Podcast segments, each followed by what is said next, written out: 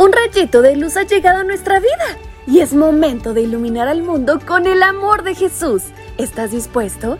Pues vamos, acompáñame porque será una gran aventura.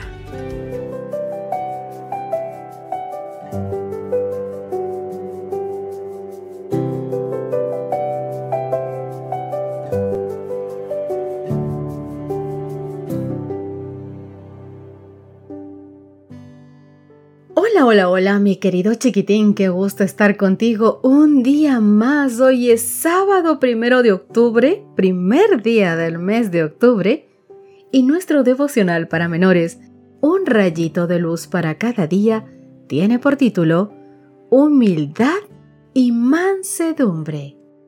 Nuestro texto base está en Santiago capítulo 4, verso 10, así que corre y dile a papá y a mamá que te ayuden a aprenderlo.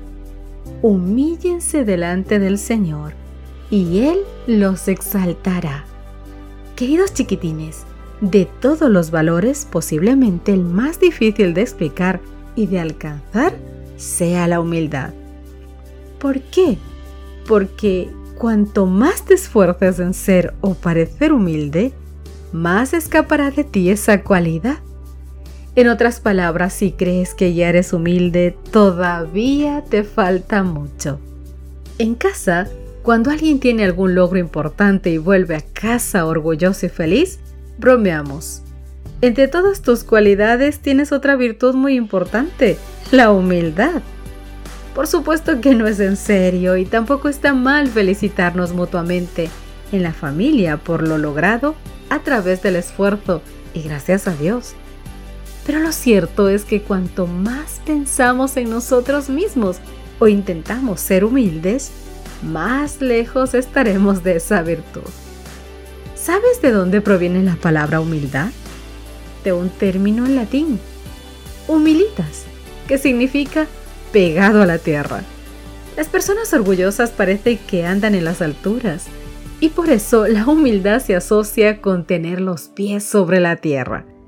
Ser humilde, mi chiquitín, implica reconocer nuestra dependencia de Dios y valorar a los demás por encima de nosotros mismos. Significa ayudar a otros sin esperar reconocimiento o recompensa. Significa respetar a otros y sus diferentes formas de pensar. Significa no creer que sabemos más que nadie o que tenemos todas las respuestas. Quizá lo más importante que debes saber acerca de la humildad es cuánto la valora Dios. El Señor, mi chiquitín, nos dice que Él valora un corazón humilde, que reconoce su necesidad, pues así puede trabajar y hacerlo receptivo a sus mensajes. ¿Sabes quiénes pueden tener más dificultades con la humildad? Los líderes. Robert G. Ingersoll, orador del siglo XIX, lo expresó con estas palabras. Si quieres saber cómo es realmente alguien, dale poder.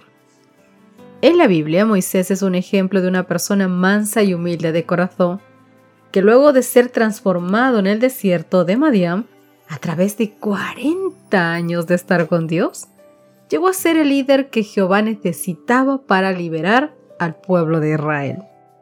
No es sencillo, mi chiquitín, ser humilde. Durante este mes veremos más ampliamente qué significa la palabra humildad y la mansedumbre. Aprenderemos cada día cómo ser más como Jesús, quien era manso y humilde de corazón. Pero lo más importante que quiero que tengas presente al iniciar este aprendizaje es que Dios puede ayudarte y como dice nuestro versículo de hoy, será Dios quien algún día se encargue de exaltarte para su gloria. Que tengas un lindo día, mi pequeñito, un gran sábado. Dios te guarde y nos encontramos mañana.